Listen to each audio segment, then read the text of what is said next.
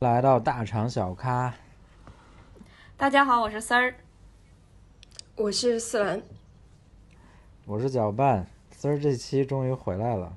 据我所知，他装修了一套在我国一线城市的标准豪宅一套，所以这期我有很多问题想要跟丝儿聊这个装修房子的事儿。能不能先先请丝儿介绍一下他这个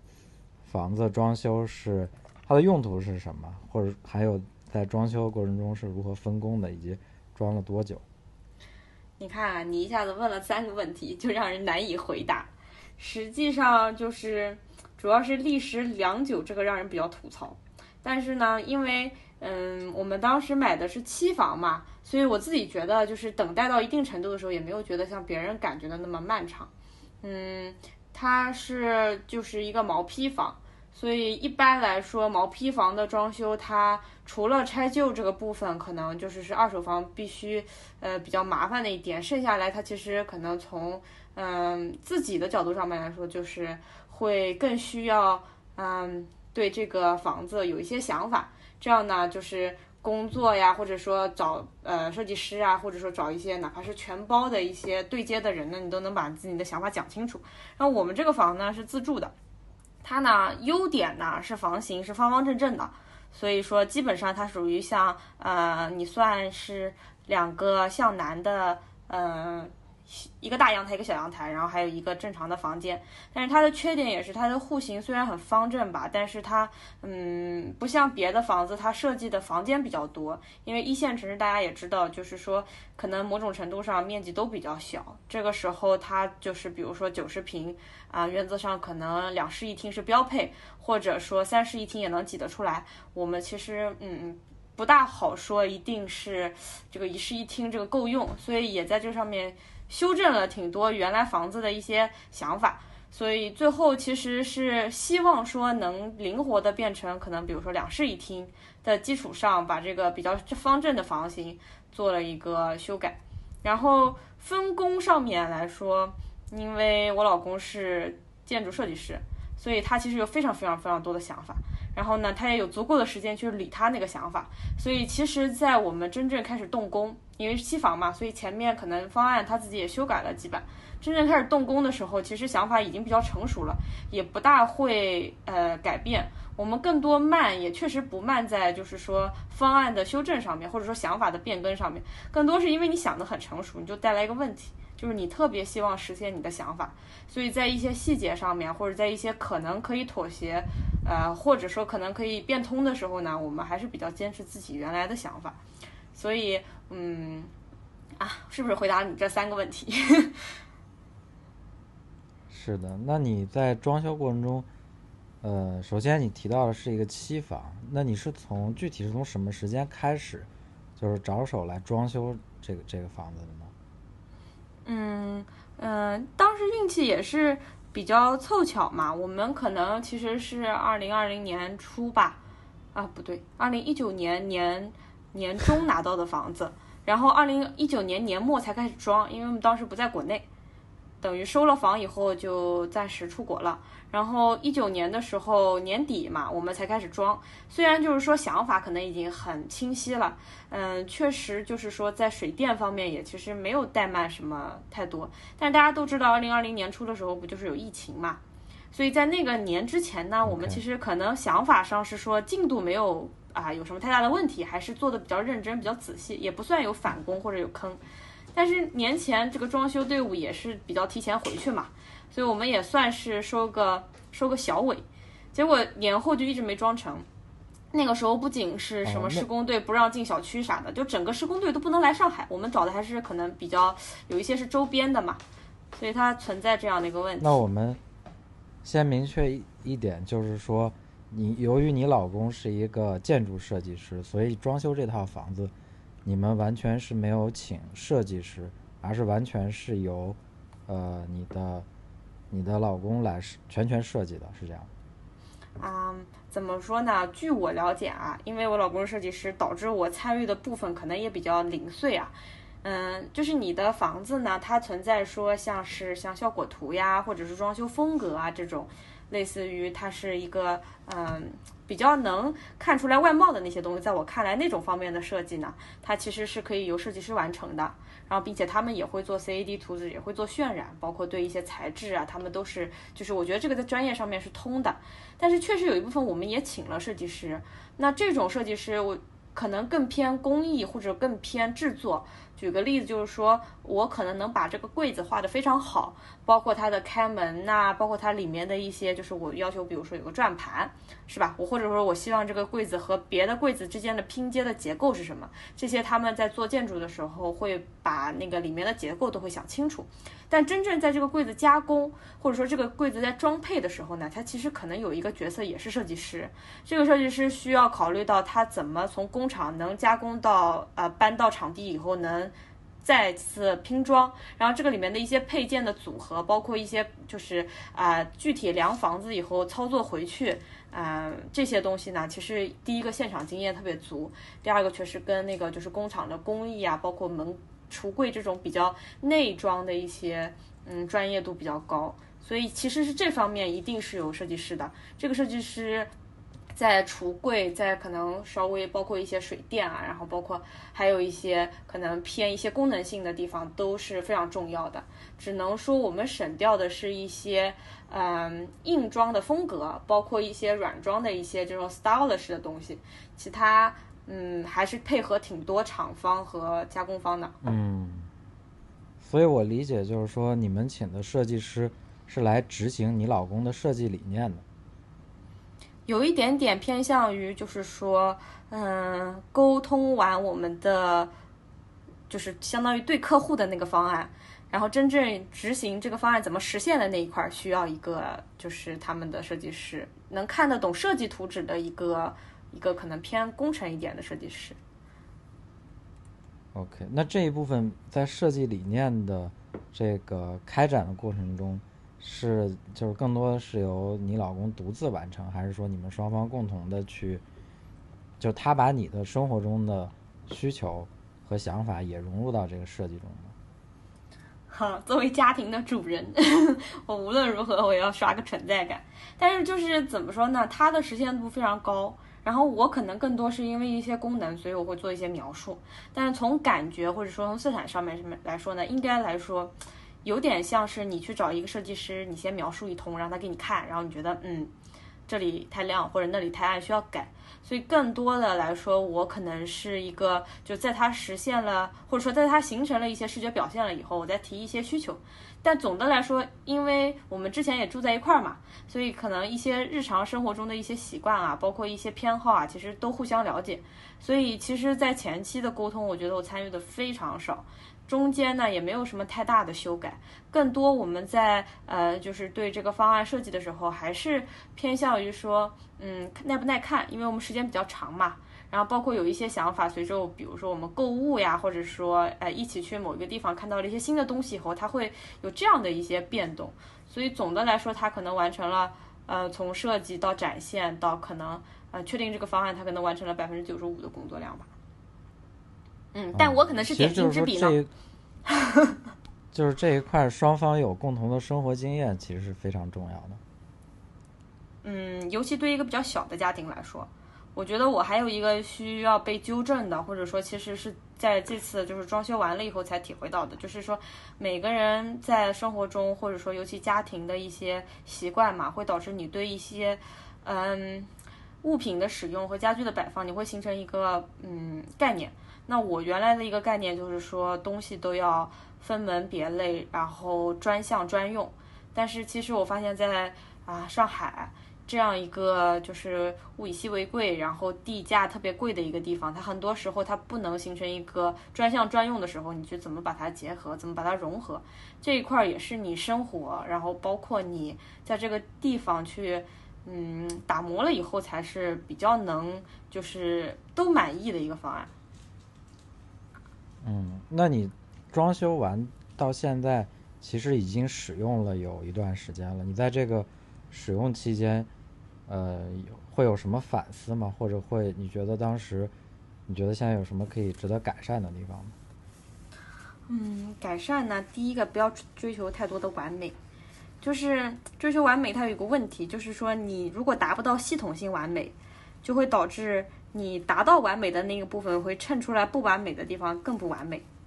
讲的有点啰嗦，但是确实就是说，装修这个东西，它不光是你的审美好，或者说你花足够的钱去买到你想要的东西，更大程度上还有工人的组装啊，你是不是盯现场呀，以及别人能不能就是说跟你，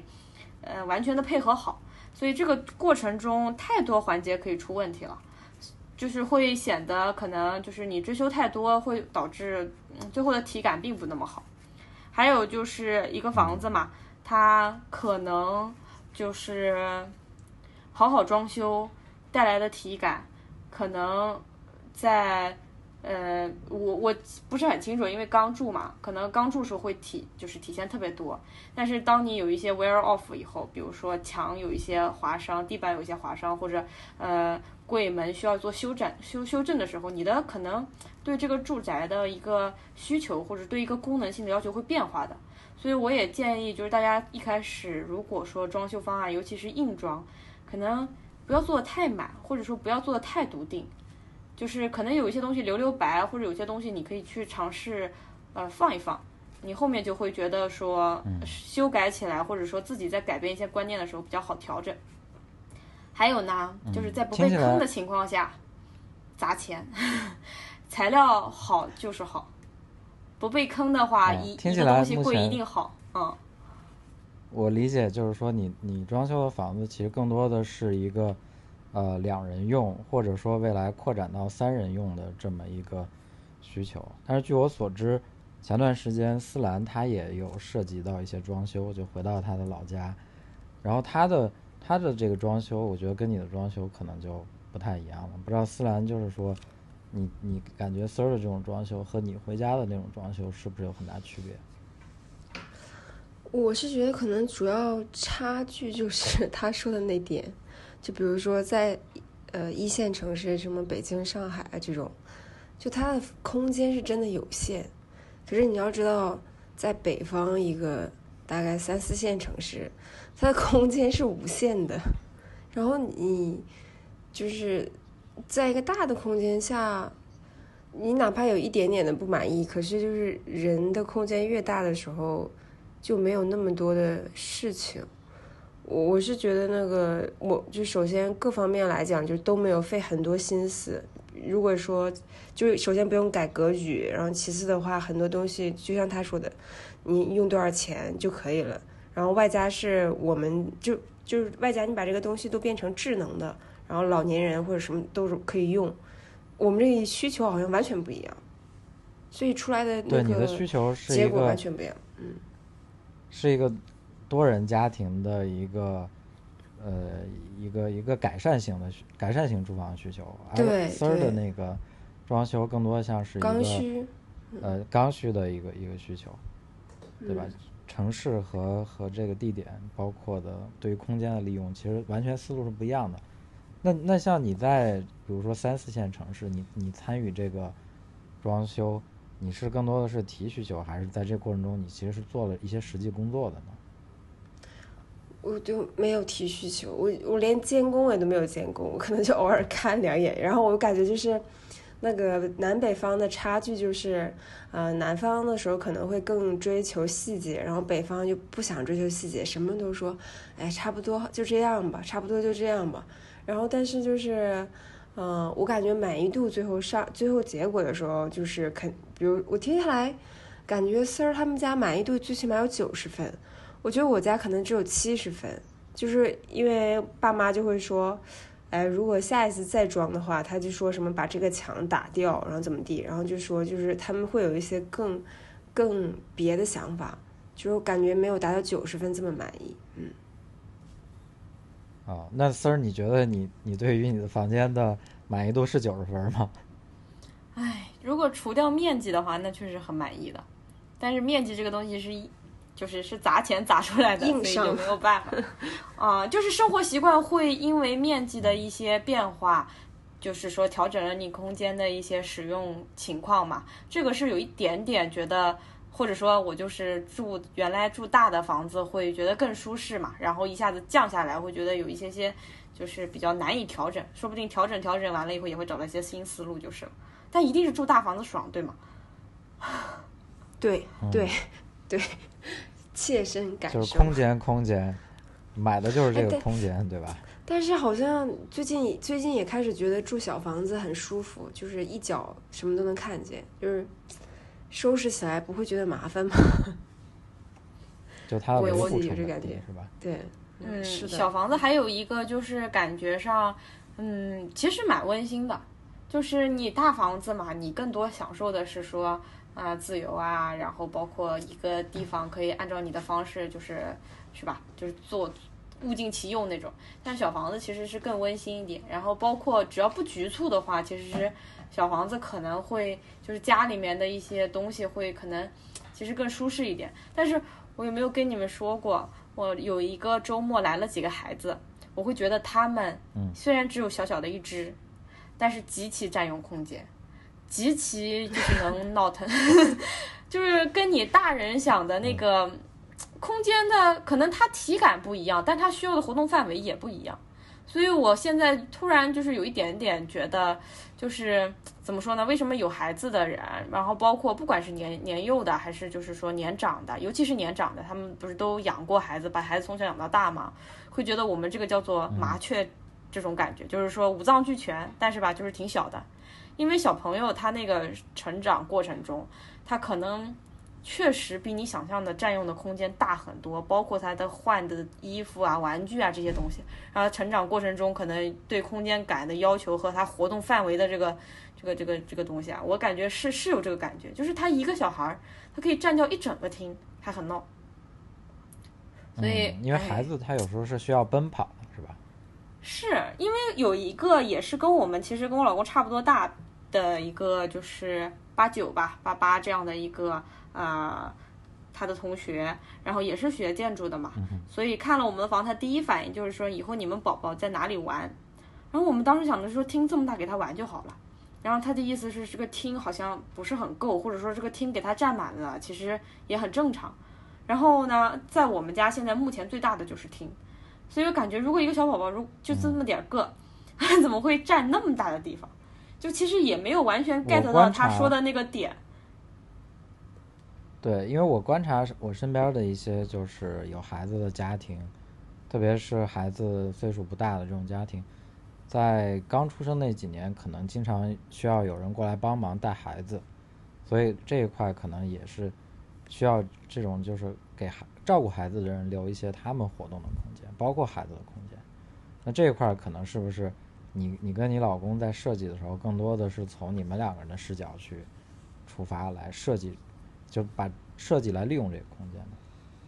嗯，因为如果对一个房子的预期大概是十年的话，那带孩子或者说这个孩子就是要求有别人过来帮忙带，可能最多三到四年吧，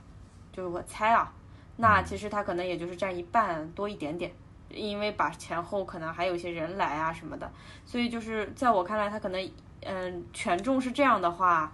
那到时候再改，或者说嗯总共面积这么点大，为了他而现在把格局上调整的不大好修正的话，其实是一件对我来说比较憋屈的事情。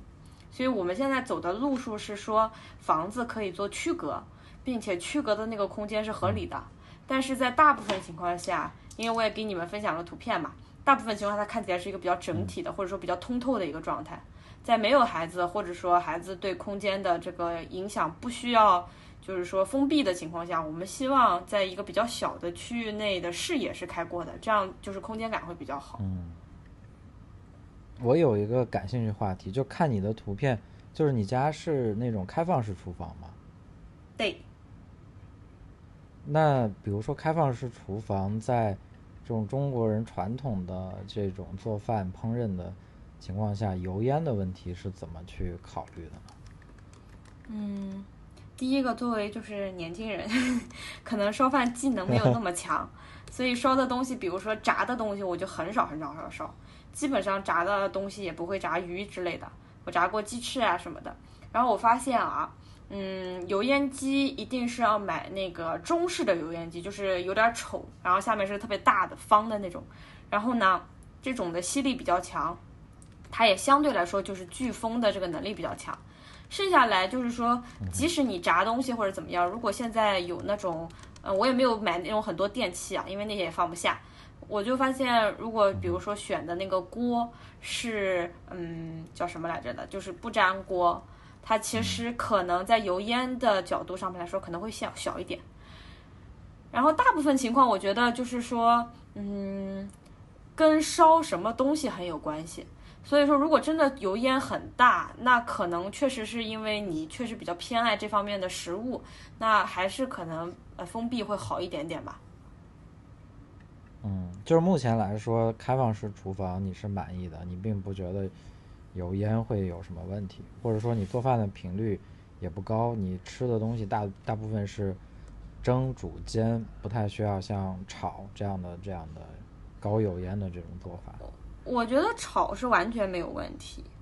因为那个就是经常炒炒菜嘛。但是我中间有一段时间我婆婆来，我还没有我还没有问过他，他觉得就是开放式厨房到底有多不好？就是他是一一直烧饭，就是说很认真的，所谓的很认真就是每顿饭都会烧肉的那种。然后呢，不光是炖汤啊什么的，也会烧红烧啊，或者甚至会烧啤酒鸭这种，就是还挺呃挺挺需要熬啊，或者挺需要就是腌制的这种。我感觉我至少晚上回家，我很少能觉得家里有味道，所以我感觉就是说，可能他烧的时候会有一些散味道的情况，但是总的来说它不是持续那么久的。还有一个我推荐大家的，也不是说那个就是可能也是我们家一个一个特殊情况，我们家这个房子其实有个挺麻烦的点在于它其实不是南北通，所以呢，呃。不是南北通的话，其实北边包括整个房子也不是很大的话，你如果在闭塞，要么会非常暗，要么就是其实它对于你整个视觉啊，包括走动啊，都会觉得有阻碍嘛。然后我们其实是因为考虑了这些，然后我们门买的是一个子母门，就是我也不知道具体叫啥，但是那个门上可以开一个小的一个像是窗一样的东西，所以我觉得那些帮助通风的，包括新风机。包括我们家的灯是吊扇灯，没有很丑，没有很老式，只不过在美国很常见，所以我还挺喜欢这种的。这些都是一些帮助通风，然后帮助能把那个一些味道可能排出去也好，吸上去也好，这样的一个就是辅助的那个东西。所以当你家里比较小，然后你也不是很希望就是封闭厨房导致你的家里的空间局促的话，我觉得通风。或者说一些能让就是气体流动的这种电风扇啊，然后那个那个那个开门的这些窗户啊，还是蛮重要。新风机也很重要。哦，OK。那这块其实就是这块通风的考虑，是因为房子的通透性而特殊设计的一块有一种考虑。就是我觉得门那个通风还是更多的是因为我们确实不是啊南北通的房子，这样在换气的时候确实有一定的这个需要南北通的，就是北边通风的一个情况。然后卧室里面放新风机，实际上是我爸我妈的经验，因为小时候挺有印象，就睡一夜嘛，尤其夏天或者冬天开空调关一夜门，这个房间里空气是很污浊的。所以我爸我妈在换新房子的时候，他们就也是那种中央空调，但是又多加了一个新风，就是跟中央空调一起的新风系统。然后我觉得对我睡眠改善是有帮助的。然后包括就是这种新风，感觉是就是用了你就会觉得舒适。所以我新家的时候，我们因为没有做那种系统性的新风嘛，就会在房间里面放新风。但是确实，比如说在梅雨季啊，然后再包括一些不大好开窗户的这个时间，开新风会让房间里的空气好很多。哦，那你这个新风它不是一个单独的装置，它是一个类也是类似于中央空调的这么一套，就是是一套呃排风系统。啊，我我是专门买了一个新风机，因为中央空调的那个可能我们家也不大实用，然后我们确实对卧室的需求很高，对厅啊什么的还是可以开窗的。只不过我自己觉得，就是说卧室的那个，对，卧室的那个非常非常之重要。睡一觉起来，房间里面没有味道是一件很舒服的事情。哦，OK。那你嗯比如说你现在装完用了这么久，你有没有去什么觉得，就你觉得最值得或者最最得意的一个设计，你觉得非常方便，想要推荐给正在装修或者想装修的人呢？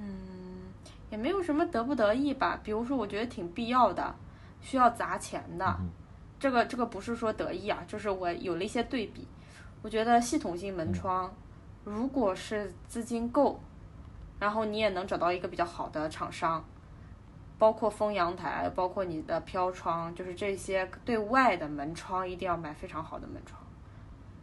就是用下来的感觉是完全不一样的，包括静音，包括拉门窗的那个顺滑度，包括它这个窗户给你带来的这种窗明几净的这种感觉，不管你有没有风景，窗户给你的感觉不一样的。然后包括可能保温，只不过我们现在可能没有强烈的对比说保温和不保温这个差异到底有多大。但是如果说自己封阳台的话，这个肯定是一个家里能耗或者说体感上差别非常大的一个点。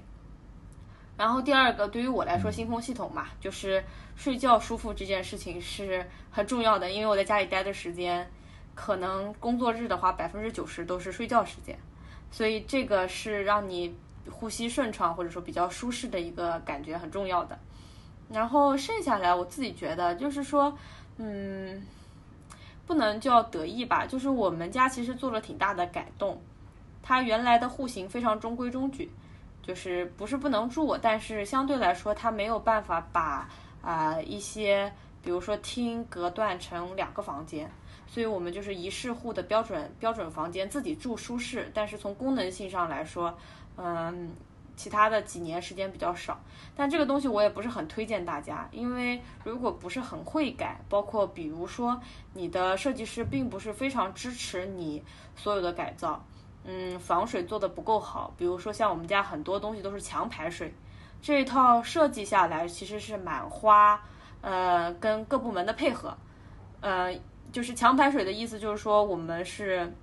嗯，很多排水都不是单独出一个管子，然后呢还要把就是一些比壁挂的马桶啊，包括这个龙头都要配好。这件事情上，如果有一个设计师帮助你的话，你可能自己配的时候才比较容易顺手嘛。但是这些东西包括做防水啊，包括换这些东西，其实我没有参与特别多，但是我感觉比较专业，就是一听不一定能听得懂，或者一想可能想不清楚。但是就是这些东西是不是有必要？我觉得我们家因为小，觉得很有必要，而且这样改动了以后，我们在以后的实用功能上有必要。嗯，所以我我可能如果绕回来的话，就是建议大家做呃，不管是。就是旧房改造还是说新房的时候排水的防水这块一定要好好理一下。之前有什么问题，千万不要漏水了。然后包括淋浴房呀，包括这些跟跟容易泛潮啊，因为上海比较潮湿嘛，可能北方好一点。这些东西一定要盯现场，然后把这个做好。其他没有什么，嗯，就是可能住的时间比较短吧，还没有什么感悟。嗯，那你一般最长？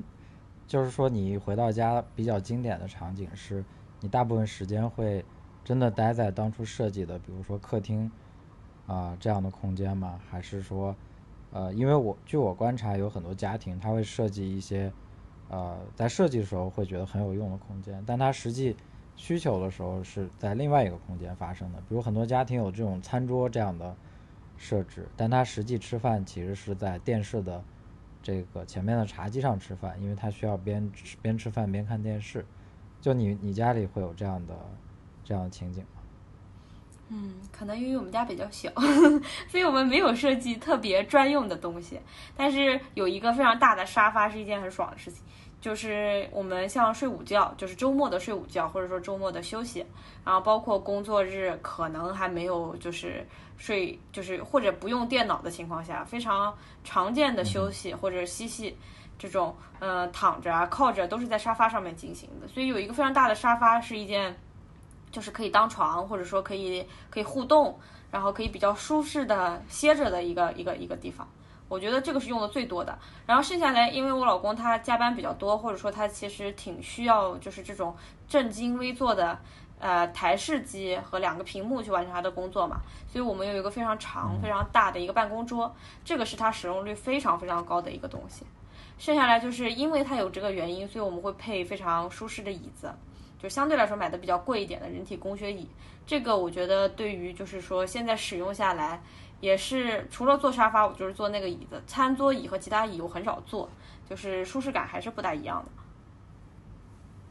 嗯，我看现在很多家庭都有都会配置那种面积比较大的工作台，因为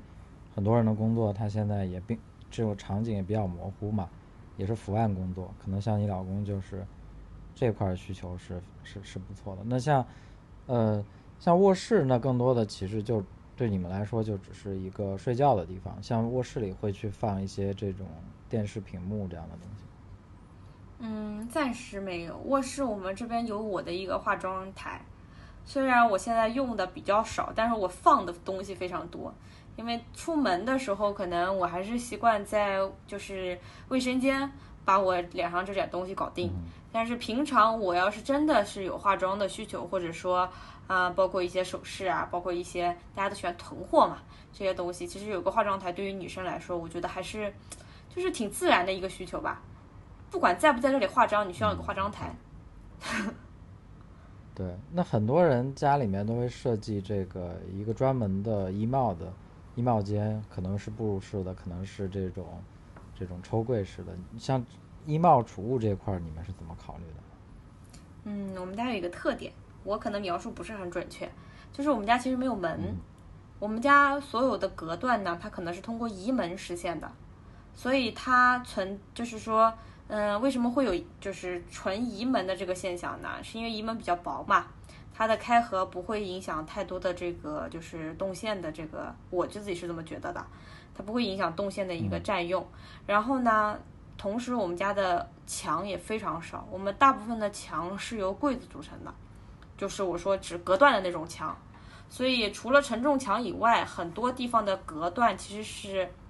要么是钢架，要么是这种直接是一整个大衣柜，所以这样的话再配上移门的话，第一个它就是呃储物的空间其实非常多，而且非常的高大。第二个就是说它也合理的做了一些可能就是相当于隔断的作用嘛。嗯，有一点点问题啊，那个问题就是说隔音会差一些，它毕竟密封啊和墙不能比。嗯，但是装东西对于我来说，我们家就是说。呃，比较扁平的空间基本上都利用上了，然后比较高处的空间，它基本上也是，就除了一些留白，它都是相对来说是都被布置成了橱柜，以橱为主。然后包括就是沙发后面会有一些小的地方，也会想到说，它如果作为储物的话，它怎么样去放一些东西比较好抽拉或者拿出来。所以其实这块考虑的还很多，因为我是一个。囤货癖的人。OK，那其实对于你们 couple 来使用的话，隔音可能并不是一个非常非常高的需求，所以就可以去在这个隔断上面做很多这种储物的设计。嗯，对，确实，我觉得隔音一个窗户嘛，隔外面的音嘛，家里的音的话，其实主要就是说不同功能使用的时候一个。相互的影响，但是如果大家作息比较一致的话，其实还好的。好的，装修这一期，我觉得丝儿已经跟我说了太多的信息，有种被信息轰炸的感觉。我回去可能还要好好消化一下。我没有太多的问题了丝儿你有没有什么问题？我考虑到我现在自己的话，我其实是想知道试用期怎么才能过呢？一个工作上的问题，回归我们的老职场话题。OK，那这一期我们聊了聊这个职场以外的话题，但是其实我觉得装修房子跟职场也有关系。关于试用期如何转正，我觉得思兰有可能会有很多的话想说。好呀，那我们下一期就聊一聊试用期转正的问题。然后今天我们就到这儿，怎么样？好的，那今天我们就聊到这儿，拜拜。嗯，拜拜，再见。